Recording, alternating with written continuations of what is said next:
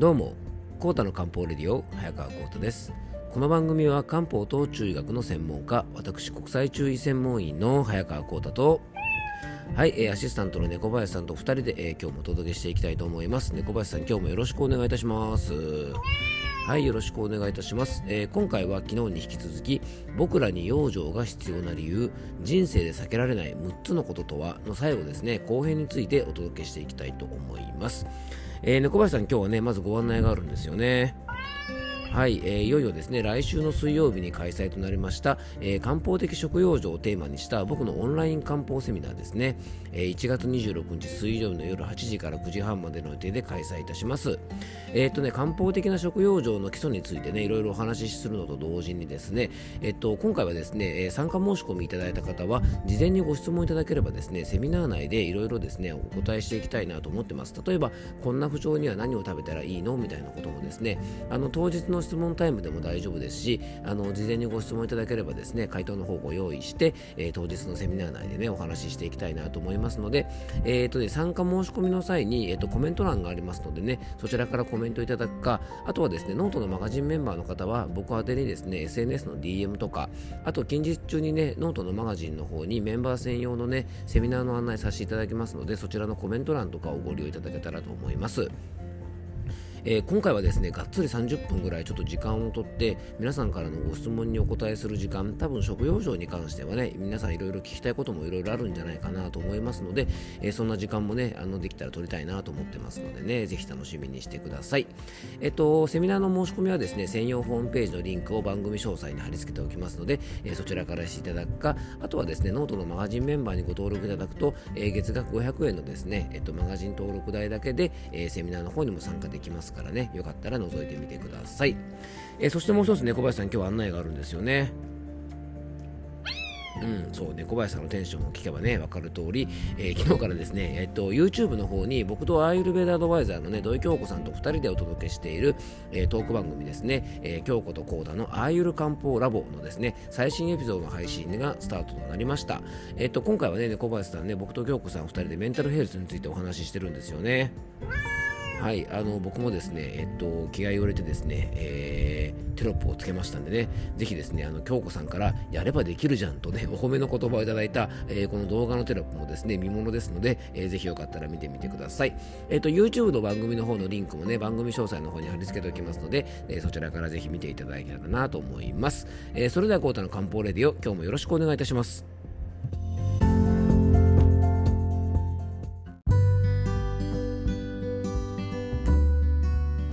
はい、ということでね、今日の本題の方に入っていきたいと思うんですが、えー、先ほどね、ちょっとお話ししましたがね、YouTube のね、えっ、ー、と、京子とコータのアーユル漢方ラボのね、最新エピソードの配信なんですが、まあ、猫林さんなかなかの出来だったと思いませんか？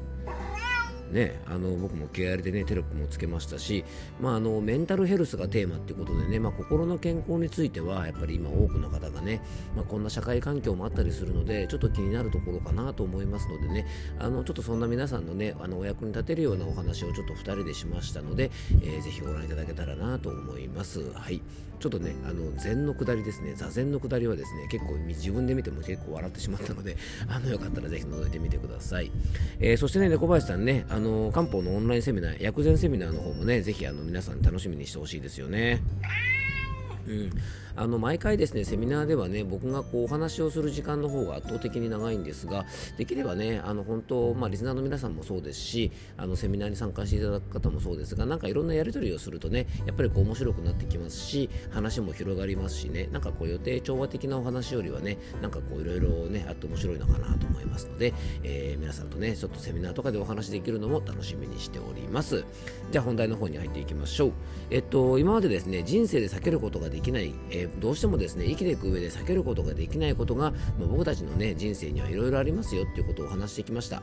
えっと、3回に分けてねお届けしてるんですがまず最初にね病気にならない保証はない。僕たち生きてる限り絶対病気にならないなんてことはありえないんですね。そしてどうしても僕らは無理をする。そして若返ることはありません。えー、そしてですね、えー、人は不節制が大好きというねこの4つを、えー、前回までのポッドキャストでお話をしてきました、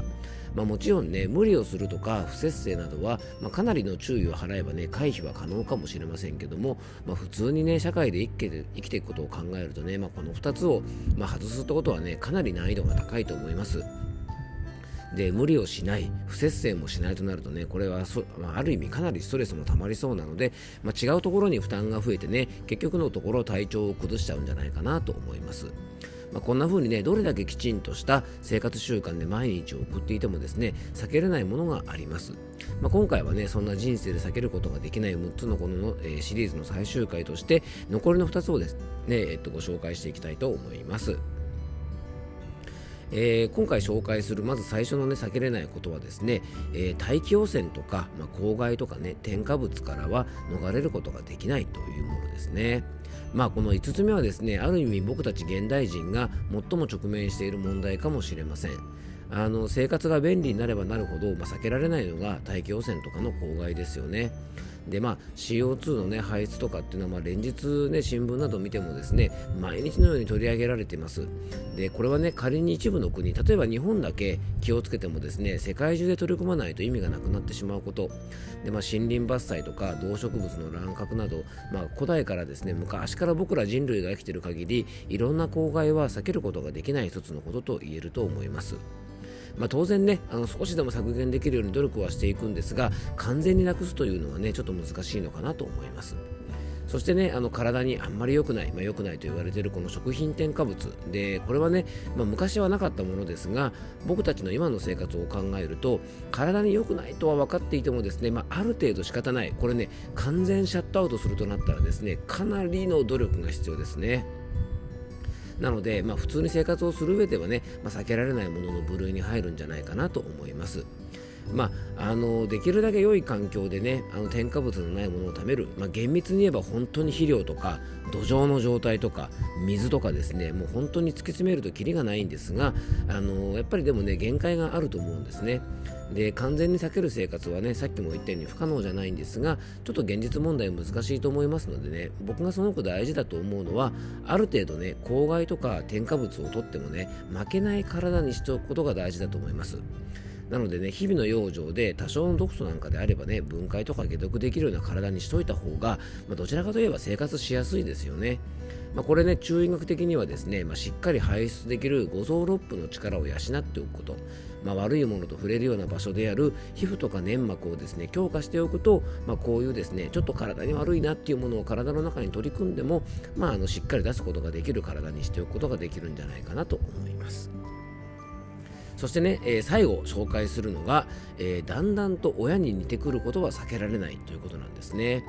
まあ、この最後ね、あの最後の最後にご紹介してなんだっていう方もいるかもしれませんが、あのこれですね、ちょっと習慣とかね、あのそういったことについてお話した時にも触れたんですが、あの僕たちがね、加齢ね、毎毎年1歳病あの年を取ることと病気になることが避けられない同様ですね、親に体質とかが似てきてしまうってことはね、まあ、これは結構避けれないことなんですね。で顔とか、まあ、背格好が遺伝で似るのと同じでね、まあ、漢方では五臓六腑とか内臓機能とかね、まあ、こういったものは親から体質を受け継ぐものと考えられてます。で漢方では先天の性とかね先天の木っていう風に言う言葉があるように生まれた時に親からもらった生命力や、まあ、元気の源のようなものがあると考えます。そしてもう一つがね後天の性と後天の木なんていう風に言われるように、えー、生まれてからですね口にした食べ物とか呼吸などによって作られる、まあ、生命力とかね元気があるという風に考えます。ま、この親と似るっていうのはですね、まあ、これ動物でも植物でも、まあ、仕方ないことで、まあ、生命の成り立ちを考えたらね当たり前のことかもしれませんし、まあ、自然の摂理なのかなと思いますでもねあの親に似てしまうという理由は遺伝というですね避けようがないことばっかりでもないんですねで実はですねこれあの親と似てしまう、ね、親と同じような病気になったりとか親にだんだん似てくるというのはですねどうしても親からね生活環境で影響を受けるからだと思うんですよね。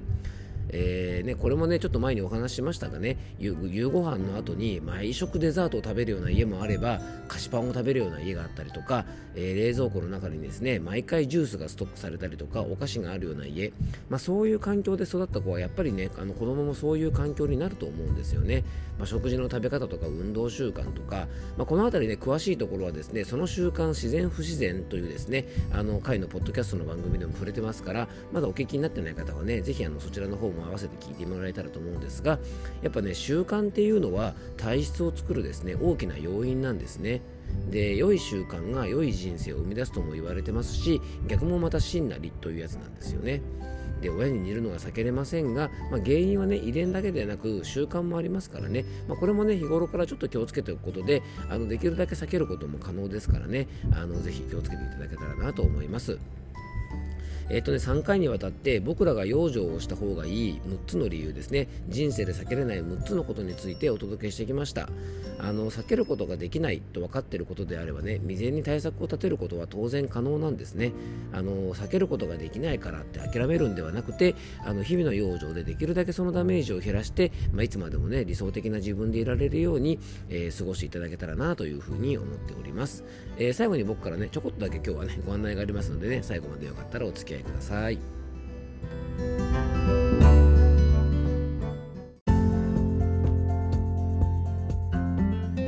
はいということでね、今日は僕らに養生が必要な理由、人生で避けれない6つのこととはということでね、あの3回にわたるシリーズの最終回をお届けいたしましたが、えー、まあ、猫林さんね、どうでしたかね、3回にわたるシリーズはね。まあ、猫としてもね避けれないことってあると思うんですよねやっぱりモフモフしたかったりとかですねゴロゴロしたくなったりとか、えー、こたつの中で丸くなりたかったりとかねやっぱなかなか猫としても避けれない部分ではありますよね。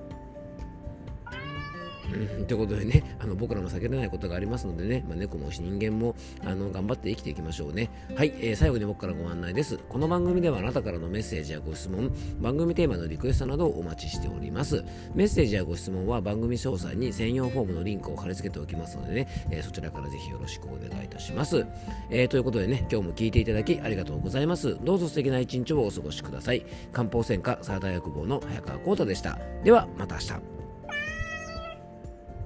thank you